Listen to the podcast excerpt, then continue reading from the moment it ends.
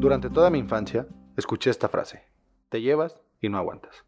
En algunos casos aplicaba para mí, en algunos otros para mis compañeritos de juego. Era una manifestación clara de que no todos respondemos igual al mismo juego. Nunca pensé en sentirme igual en mi etapa adulta. Como nutriólogo, eso sentí desde inicios del mes de agosto. Uno de los bullies más grandes del mundo, la industria de los alimentos ultraprocesados, cumplió lo dicho entre niños. Se llevaron y no aguantaron. Esta industria tiene años lastimando la libertad del consumidor y moviéndose con total impunidad en nuestro país, cumpliendo sus caprichos sin importar la salud de los mexicanos. Pero esto se acabó.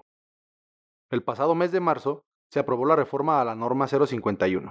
Esta norma especifica que el etiquetado en alimentos y bebidas debe incluir los cinco sellos de advertencia y las leyendas precautorias, cambiando la manera en la que veremos el etiquetado en los empaques de todos los productos procesados en México. Como era de esperarse, esto no le gustó nada a las grandes corporaciones.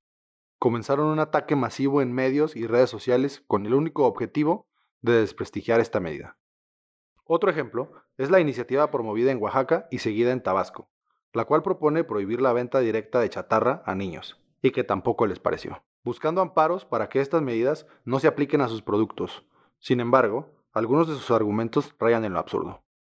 Culpan a todo lo que se cruza a su paso, intentando desviar la atención a las deliciosas garnachas, dañando la percepción de la cultura alimentaria mexicana. Además de esto, tienen el valor de culpar a los padres de familia, y cayendo aún más bajo, mencionar que la responsabilidad es de los niños. En resumidas cuentas, se llevaron y no aguantaron. No tiene nada de malo disentir y no estar de acuerdo con el nuevo etiquetado de advertencia.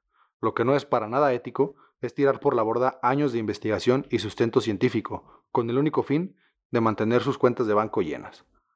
Aprovechemos este momento de cambio para reconstruir nuestra relación con la alimentación desde su punto más básico. Te invito a pensar un poco más a fondo todos los cambios que trae consigo el etiquetado. Los únicos alimentos que no tendrán sellos serán los que son vendidos en su forma natural, por lo que tenemos frente a nosotros la oportunidad de promover nuevos estilos de vida y de alimentación, generando el verdadero consumo local, pagando el precio justo a quien se lo merece. Recuerda que está en manos de todos terminar con la tiranía de la alimentación vivida durante años. Hoy cambia más que solo la etiqueta. Hoy puede cambiar la situación epidemiológica de nuestros pueblos. Podemos aumentar el apoyo al campo y recuperar nuestra riqueza alimentaria tradicional. Así que no lo olvides, no solo eliges menos ellos, eliges una mejor situación alimentaria para México.